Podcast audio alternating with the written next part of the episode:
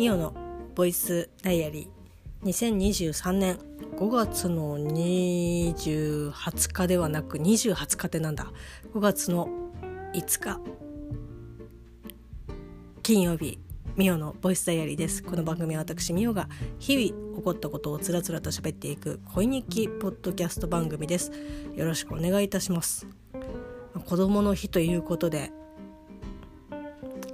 いやーこういうですね。なんかこうひな祭りとか、まあ、子供の日とか、まあ、そういったこう暦のこう祝日というかイベントごとの時ってなんかスーパーとかでなんかこう子供の日用今お買い得っていう感じでいろいろお得に出てるイメージがあったのでああなんか買い物行くんだったら5日に行った方がなんとなくおこぼれをいただけるだろうなと思って考えていたんですけど見事ですね。家から一歩も出ることもなく一日家で過ごしておりました。そんなゴールデンウィーク後半まあもうあと残すところ2日でございますけど皆様いかがお過ごしでしょうか？なんかね本当にすげえ家事やってるというかまあこう普段ねなかなかこう仕事をしてたりとかすると、まあ、もちろん仕事をしていてもそういうことをねきちんと,、えーと、やられる方がやられている方が、まあ、多いと思いますけど私はそれがすごく苦手でこうああやらなきゃあーっていうふうにすごく心のストレスはたまりつつなかなかこう体力的にこう手がつけられなくてだから気持ちだけ先に行ってるみたいな感じなんですけどもうこういったこう大型連休はですねもうまさに絶好のこう巻き返すチャンスみたいな感じでこうゴリゴリやってるんですけどあのねお尻に火がつくというかこうやる気が出るまでに本当に時間がかかるというかやる気が一回入っちゃえば結構わーってできたりとかするんですけどあの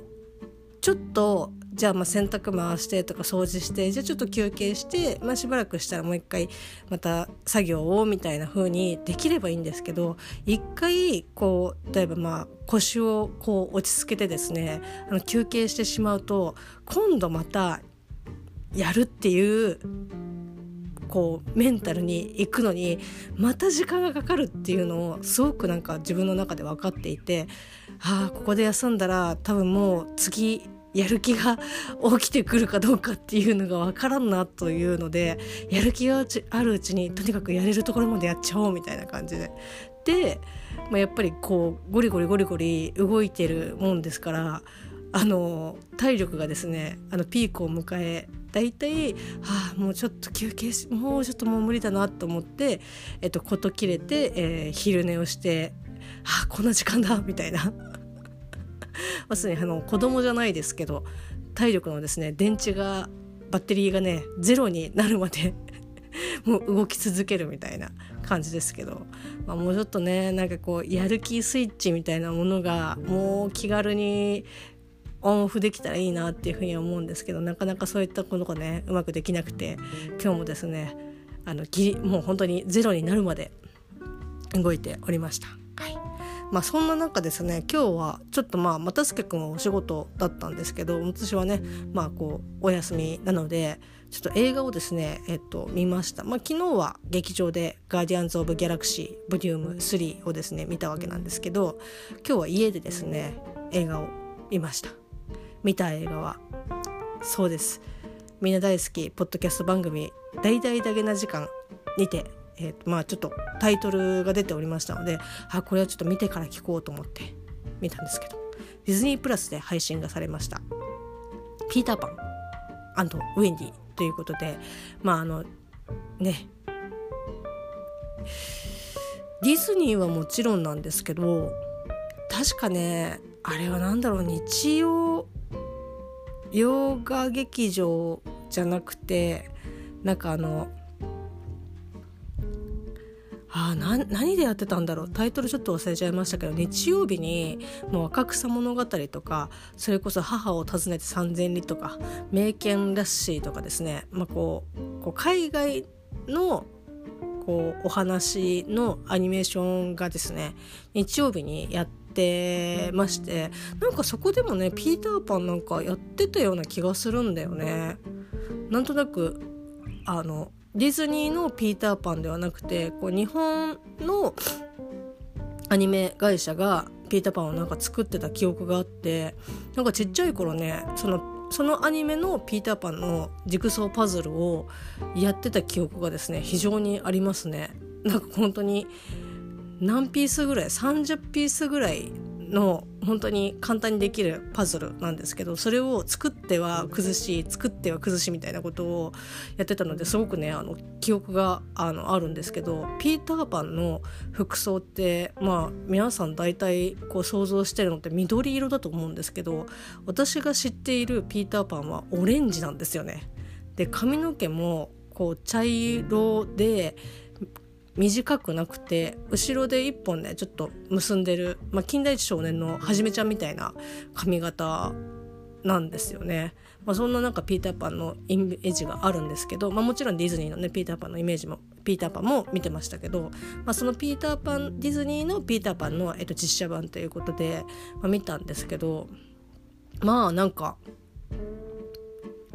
うん普通に面白かったかなっていうか あのかもなく不可もなくっていう感じなんですけど、まあ、だけな時間でねそのピーターパンのこうタイトルを挙げられていたのは、まあ、今度、えっと、6月の9日に公開が予定されております、えー、と実写版「アリエル」のお話をするのに合わせて、まあ、ピーターパンのねタイトルを挙げてらっしゃいましたけど、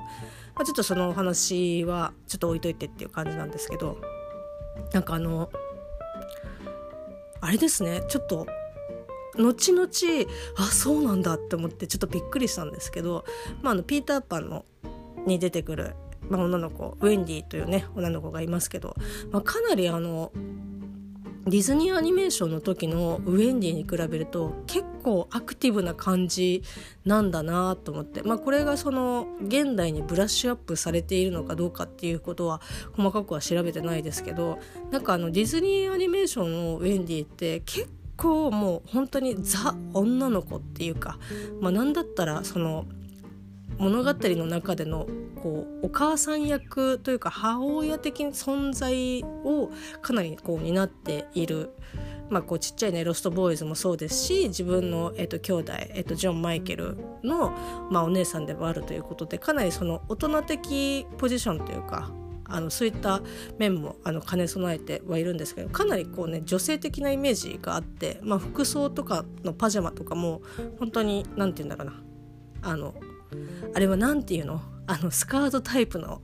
こうパジャマみたいな感じですけど。まあなんだったらあの次男のあれはジョンですかね。ジョンとマイケルがどっちがどっちだかはちょっと忘れちゃいましたけど次男のねあの眼鏡かけてる男の子のパジャマも割とあのストンとしたあの何？ワンピースタイプ？ワンピースタイプって言っていいのかどうか分かんないですけどまあああいった感じですけど、まあ、ウェンディもそういったあのもうちょっとひらひらっとしたこうちょっとドレスっぽい、えーと、パジャマを着てましたけど、まあ、今回の、えー、実写「ピーターパン」のウェンディは割とがっつりちゃんとあの下にズボンを履いてるというかもうズボンタイプのこうパジャマの上に、まあ、ガウン的なものを着ているっていうので、まあ、ネバーランドに旅立っていきますけどあ結構あのイメージが女の子っていうよりも本当にあまだ子供の感じだなっていう印象を受けましたね。でかつですね、まあ、後々後で調べてえそうなんだっていうふうにびっくりしたことがあのミラ・ジョボビッチの娘さんなんですね。全然なんかあの言われてみればっていう感じですけどはあみたいな。なんだったらミラ・ジョービッチに娘がいたっていうことを今日初めて知りましたけどなんかねああそうなんだと思って。まあこう出てきたねキャスト陣のことをちょっとちょろちょろっと調べてたりとかしたらなんかミラ・ジョービッチと一緒に写ってる写真がこう画像で出てきてえなんだろうって思ったらああ娘さんなんすねみたいな。なんかあの目というか、ね、目とかこう口目と口がなんかまあ言われればなんか似てるなっていう感じですけどでもしっかりなんかこうね演技されててまあちょっといくつかとかっていうところまでは見てないですけどあそうなんだと思いながらちょっとびっくりしました。で、まあ、ピーターパン役の男の子は今回が挑戦あ長筆挑戦であの長編、えーと、映画が、まあ、初めてみたいな感じで書かれてましたけど、まあ、でも本当になんかこうあ可愛らしい感じというか男の子っていうちょっとこうユニセックスな感じもあってまあもうなんか本当に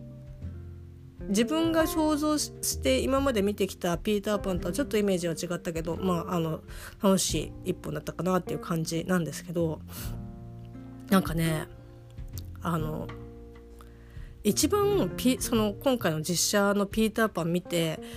まああの内容としてはもう本当になんかまあこんなこと言ったらあれですけど可もなく不可もなくみたいな感じだったんですけど私の中では。あのワニがすごくてあのもうぜひですねあの皆さんあのう、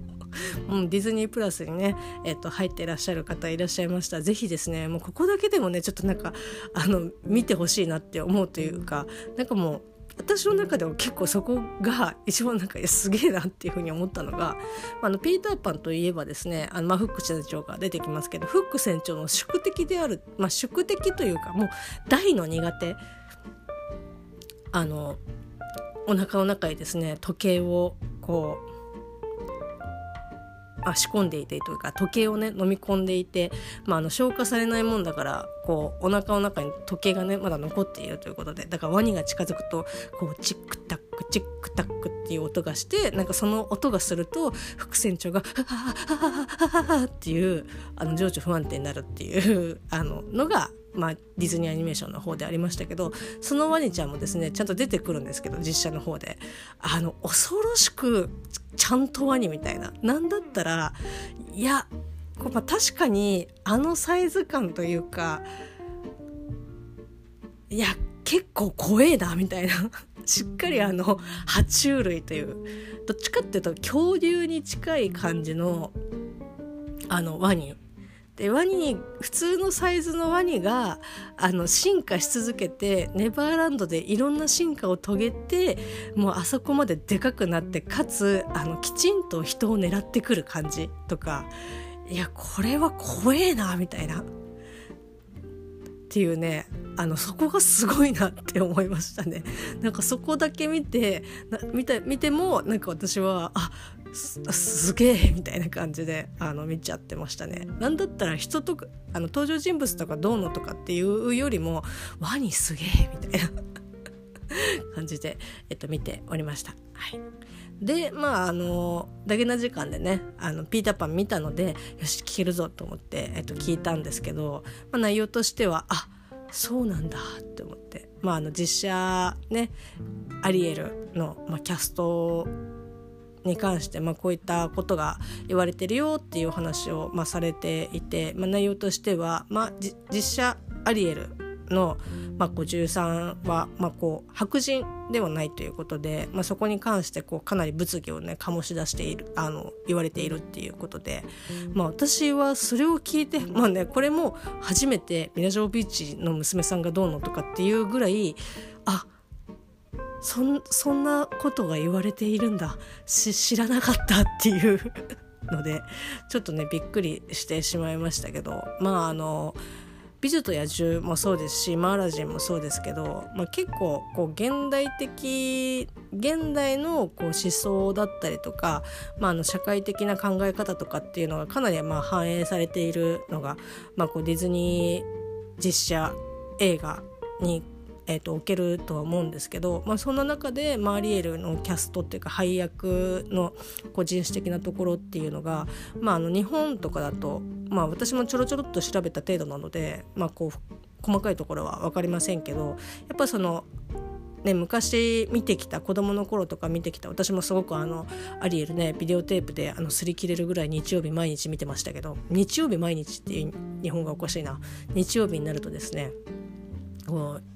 テレビの前にあの巣を作ってですねそこにぬくぬくぬくしながらこうあのビデオテープでアリエルをですねもう死ぬほど見ていたわけなんですけどもそれぐらい私もかなり思い入れが、まあ、強い、まあ、ディズニー作品ではあるんですけどなのでやっぱそういった方が多くてやっぱそのあの白人の白人のっていうかあのアニメのアリエルで実写を見たかったっていう、えーとまあ、声がなんか非常に、まあ、多かったりとか、まあ、海外とかだと、まあ、そもそもなんであの白人じゃないのっていうことだったりとか、まあ、そもそもそのねあのディズニーがそういったこう過剰な配慮をまたなんかこうし始めてるんじゃないかっていうふうにまあ言われてましたけどなんかあそうなんだみたいな。そんなことがこう起きていることすら知らず私はこう結構ねキャッキャキャッキャあなんかもう6月の9日にやるんだみたいな感じでねあの楽しくあのガーディアンズのお話しさせていただいた時にも、まあ、そんなちょろっとねお話ししたりアリエルのね話したりとかしましたけどあそうなんだとかって思って。でなんかねちょっと悲しくなりましたね。悲しくなりましたねっていうかあそういうことを考えないといけないのかなとかって思って。まあ私のねあの考え方っていうかこう感じ方がまあこう浅いのかなっていうふうに、まあ、そういったところも含めてですねちょっとショックを受けてしまったんですけどなんかあのもちろんその実写でアリエルやるよっていう風に出た時ってもう私は本当に劇場でフライヤーを見てあやるんだっていう感じだったりとか、まあ、それこそ予告見たりとかして知った。えーと、でその前からアリエルの配役とか、まあ、情報とかっていうのは全然なんかこうなんだろうな取りに自分から行くこともなくむしろなんか勝手に入ってきてあそうなんだみたいな感じでこう知る程度でまあね散々なんかあのやれビデオテープです見ていたっていうふうには言ってましたけどまああの公開がされるのであれば、まあ、見に行きたいなっていうふうにはぐらいの熱量で、まあ、楽しみにはしてたんですけどなのであの出た時にはあっこの人がアリエルなんだっていうのでまあやっぱちょっとびっくりしたところはあったんですよね。あの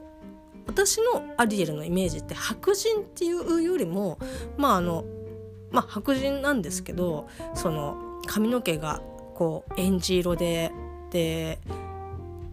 えっ、とオレンジ色のこう貝殻をですね胸に当ててでオレンジだったかな？オレンジだったと思いますけど。で、えーと尻尾のねあの魚の部分があの緑色黄緑色、まあ、ちょっともうちょっと濃い緑色でっていうイメージのアリエルだったんですけどまあちょっと違うなっていうふうにはやっぱ思いました。でもまあアリエルの一番のなんか、まあ、魅力というかあのそこがアリエルだよねっていうところってやっぱその歌？まあそのアリエルねこうご覧になられてる方多いと思いますけど、まあ、本当に歌声がもう本当にまあ天下一品みたいな感じでこう人魚界もうアリエルの歌を聴くためにこうショーがねあの設けられるぐらい、まあ、アリエルの歌歌唱力が、まあ、一番あの物語のキーポイントではあると思うんですけどアリエルってあの私の中でビジュアルっていうよりもなんかこう歌が上手い女の子っていうイメージがすごく強くて。なのでなんかまあ最初確かにキャスティングっていうかそのアリエルやりますドーンってなった時見た時にあここの人なんだっていうびっくりはしたけどまあでもあもう歌うまいんだろうなっていうぐらいにしか思ってなかったんですよね。なのでなんか結構その世間でそういう風になんか言われてるんだよねっていうのをダゲな時間で聞いてあそうなんだって思って。でなんかこういろいろ見たりとか読んだりとかしてあみんななんか本当にそういうことを感じるんだなと思って。ちょっとねなんかあそそっかちゃんと考えないといけないのかなとかって思いながら。こう全然なんかその考えてないとかっていうわけじゃないけどまああのディズニーっていうかそのそもそも制作サイドがまあこうねちゃんと考えてるか考えてないかなんていうのはあの私みたいな素人が分かるわけでもないし、まあ、こう出てくる記事とかが本当か嘘かっていうのも分かんないし、まあ、まあとりあえずそのこれでやりますっていうふうに公式が言ってるのであればなんかそっかっていう感じでなんか思ったりとかするんですけど皆さんすごくなんかこういやこうあるべきだみたいな感じでおっしゃってるんですねっていうちょっとびっくりしましたね。はい。まあ、それでもねまあなんだろう。ちょろちょろっとそのアリエル役の、まあ、13件、まあ、歌手の方のこう何て言うんだろう。出演歴っていうかあの芸歴みたいなものとかも見ましたけどまあなんか本当になんかちゃんとした方っていうかその歌であのきちんとあの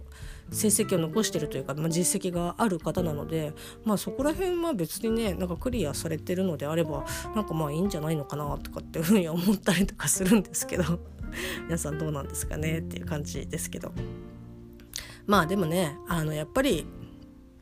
うーんまあこれはなんかどれが正解かっていうのも分かんないですしまあ、今後それがどういうふうにこう影響してくるかっていうのもまあ進んでみないと,、えー、ともちろん分かんないですけど、まあ、本当になんかこうみんなが希望しているものを、えー、と叶えるっていうのは、まあ、そのこの今回の映画に限らずですけどまあ無理だとは思うんですよね。ただでだからといってあの声を上げなくていいのかっていうことでももちろんないですけどなんか私的にはなんかその大きなねこうある程度そのある程度っていうかかなりその財力があってというか、まあ、営業協力があってっていうところでなんかこう前例的な感じじゃないですけどなんか、まあ、いろんなこう何ちゅうんだろうな理想としているなんかこうだったらいいなっていうふうにみんなが思っていることと違った、えー、と考え方で、えーとまあ、ディズニーサイドが動いてたとしてもまあなんだろうなその本来の、えーとまあ、白人っていうかあのキャス、えーと、本来の原作の、えーと、人種じゃない人でもなんかこれだけ大きな、まあ、映画に出れるよっていうこう前例を作るっていうことはなんか別に悪いことではないんじゃないのかなっていうふうに、まあ、思ったりとかはするんですよね。なので、まあ、あの今後じゃあ別の会社とかがねあのそういったまあ実写だったりとかなんか原作があってやるってなった時に例えばその人種が、えっと、違う人たちがこうオーディションしたりとかする時にもあまあでもディズニーでこういうのやってたからまあ別にいいかなっていうふうに、えっと、思えたりとかするかもしれないし、まあ、そもそもあのこうオーディションねなんか受ける人とかなんか挑戦するとかっていう人たちとかもあなんか別にこうじゃなきゃいけないいいんだっていうふうにまあ、思えたりとかしてあじゃあやってみようかなっていうふうになんか一歩踏み出せるなんかまあきっかけになるのであれなっるんじゃないかなっていう風になんか私はなんかぽやんと思ってたりとかするんですけどもうねなかなかまあ一口にあの こうっていう風に言えないのがだい 歯がゆいんですけど、まあ、なんかそんな風にねなんか思いましたねダゲな時間を聞いて。まあ、ダゲな時間にっていうよりもなんかダゲな時間がお話ししていたそのアリエルから、まあ、派生して私の中でいろいろ調べたりとか思ったりとかした感じは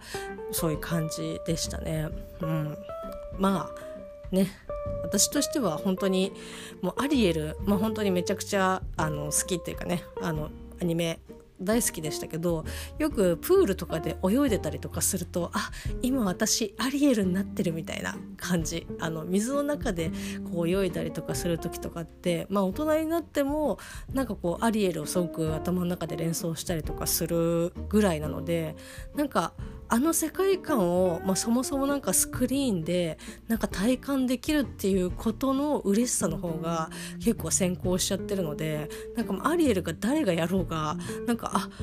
いや、うん、別にあのもう大丈夫 OK みたいな感じで。私は結構私の中ではそういうふうにもう完結しちゃってたのであまり気にしてはなかったんですけど、まあね、みんながみんなそういうふうにねこう思っているわけではないので、まあ、いろんな意見があるんだなっていうふうに思って今日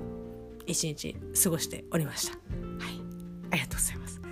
ありがとうございます。はいまあ、そんな感じでですね、まあ、ポッドキャスト、まあ、だけな時間を聞いたりとかですねあとは東雲ビーフンスープレックスですね、まあ、あのゴリゴリ聞いておりまして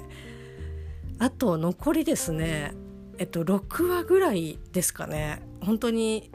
ずっと聞いててまあ、大体尺が30分ある時もあればあの、まあ、弱の時もありますけどもう結構いい感じの尺度合いでもうずっと聞いてるんですけど気がつけばああとなんか6エピソードぐらいしか最新話までねあ残ってないって思ってああとちょっとなんかこう聞いても聞いても終わんないだろうなぐらいに思ってゴリゴリ聞いてましたけどああともう6エピソードしか残ってないみたいな感じではあっていう風にね、えっと、思ってましたが楽しくですね聞かせていただいてます。まだこうツイッターとかねそういった SNS 関係とかには発信はしておりませんがちょっとね全部聞き終えた暁にはあの聞いたよっていう風に あの意思表明をねしたいなって。意思表明をしたところでっていう感じですけど楽しく聞かせていただいてます。はい。そしてですねえっ、ー、とプスーンさんがやられております。プスーンのようなもの、まあ、シーズン2というか、まあ、新しいねシーズンに入られましたけど、まあ、ススポティファイでね配信されております、まあ、そちらでですねあのまあ、スポティファイ音楽がえっと、流すことができるのが、まあ、最大のであのメリットだと思いますけど特徴ではありますけどそこで、えっと、リクエスト曲をですねあの募集しておりまして常時。で私がですねあのラスト「ザ・ラスト・バース」まあ、第3話で流れます、えーロングロングタイムをですねちょっとなんかこあこれをちょっとリクエストしたいなと思ってちょうどあのだけな時間で「ザ・ラスト・バース」のお話をされていてああなんかちょっとリクエスト送りたいなと思って、まあ、プスンさんにですねちょっと一回アポイントメントというかあのリクエストを送りたいんですけどこちらでいいんでしょうかっていう感じで DM 送らせていただきまして、まあ、本日ですね配信された回で私がリクエストしてですねあのロングロングタイムをですねかけていただきまして本当にありがとうございます。でなんかねあの私もまあなんかちゃんと調べればよかなっていうふうには思ったんですけどもとにかくロングロングタイムをかけてほしいっていう 思いが先行してしまってあまりきちんと調べていなかったんですけど結構なんかプスーンさんの、えーとまあ、好きなお好きなねあの曲となんかあの結構リンクしてるというかつながりがあったみたいでなんかすごくねあのそこのに関してのお話もされていらっしゃったのであなんかあのあリクエストしてよよかったなって思いました。お互いねなんかこうウィンウィンじゃないですけどなんかプスンさんもなんかこうあよかったあのこのきっかけができてよかったなっていうふうにおっしゃってくださってて私もあなんかあのロングロングタイム流してくれてよかったなっていうふうに思えてなんか本当にねハッピーになりました。はい。まあ、そんな感じでですね Spotify で、えっと、絶賛配信されております部数のようなもの、えっとまあ、今回ですねこちらのミオのボイスダイアリーの概要欄にですねリンクを貼らせていただきますのでぜひですね、えっと、き皆さんも聞いていただきたいなっていうふうに思っております。なんかあれですねえっと曲ありバージョンと曲なしバージョンってこう2つ2パターンで、えっと、配信されておりますので本当にねあのトークだけ聞きたいっていう方は曲なしバージョンの方を、まあ、聞いていただいても大丈夫ですしいやもう全部ねあのトーク曲合わせて聞きたいよっていう方は曲ありの方ですね、まあ、聞いていただければと思います。はいまあ、そんな感じでですね今日一日ポッドキャストを聞き家事をやり映画を見て合間に高健哲先生のですねレシピを作り今日はあの卵サンドを作りましたけどめちゃくちゃ美味しかったですねあのこんなに簡単でこんなに美味しくてなんかいいいんですかっていう感じでしたけど、まあ、そちらもちょっとねあ時間があればツイッターの方にこんな感じでサンドイッチ作ってよっていう風に、まあ、ツイートさせていただきたいなっていう風に思っております。まあ、そんな感じで、えーと、いろいろなんだろうな廃人にならずに割と,、えー、と室内でアクティブに動いた5月の5日金曜日でした。それではまた明日